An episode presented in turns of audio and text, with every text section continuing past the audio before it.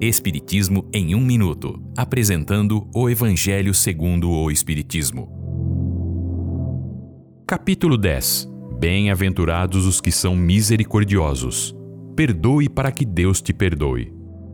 Pedro se aproximou de Jesus e perguntou: Senhor, quantas vezes devo perdoar meu irmão quando ele pecou contra mim? Será até sete vezes? Jesus lhe respondeu: Não te digo até sete vezes, mas até setenta vezes sete cada ofensa. A misericórdia e a compaixão são complementos da brandura, que consiste no perdão e no esquecimento por completo das ofensas. Esse esquecimento é próprio das almas elevadas, que são sempre calmas e caridosas. Por outro lado, existem aqueles que não esquecem uma ofensa e que são cheios de rancor e amargura. Como podem, então, pedir perdão pelos próprios erros se não perdoam aos outros? Perdoar é um ato verdadeiramente grande e generoso, onde o ofendido se preocupa em não ferir o adversário, não impondo nenhuma barreira e esquecendo realmente a ofensa sofrida.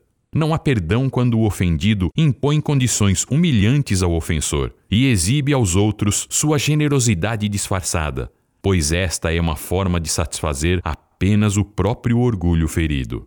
Jesus nos ensina que o perdão não tem limites.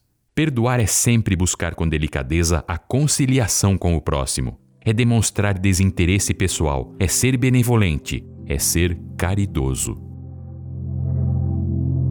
Esta é uma livre interpretação. Livro consultado: O Evangelho segundo o Espiritismo, de Allan Kardec, edição 3, em francês.